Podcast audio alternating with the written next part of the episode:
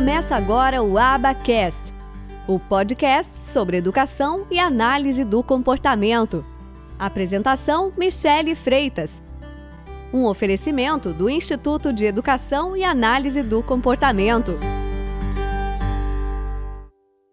Por que os fonoaudiólogos deviam trabalhar com os transtornos do neurodesenvolvimento? Bom, primeiro, porque como nós vamos ver aqui, um dos transtornos do neurodesenvolvimento que nós temos uma das características é os transtornos da comunicação. E aí nós temos os fonoaudiólogos como fundamentais para atuarem nos transtornos da comunicação.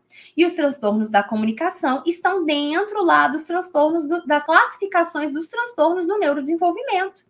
E dentro dos transtornos da comunicação, nós temos o transtorno da linguagem, o transtorno da fala, uh, o transtorno da fluência com início na infância, que é a gagueira, né? O transtorno da comunicação social, que é a pragmática, o transtorno da comunicação não especificado, a participação dos fonoaudiólogos dentro do tratamento para os autistas, o fono para atuar dentro da deficiência intelectual, das deficiências intelectuais, porque um dos critérios diagnósticos da deficiência intelectual é justamente as habilidades adaptativas, as habilidades de comunicação funcional. Uh, então, a gente tem essa importância e uma, uma, uma área muito ampla para que esses profissionais eles possam é, atuar, tanto em termos de diagnóstico, quanto em termos de é, intervenção.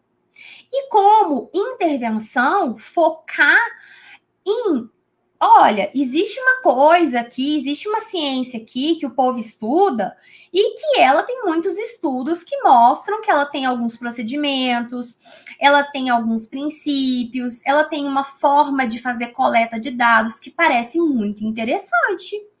Hum, será que eu não posso pegar esse conhecimento, eu como fonoaudióloga, e utilizar na minha prática?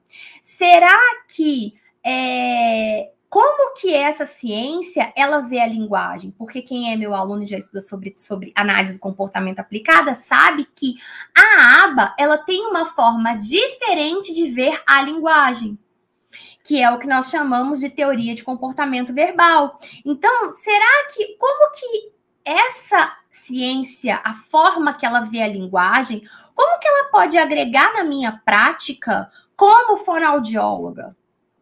Será que tem coisas que eu posso pegar dali, que eu posso agregar?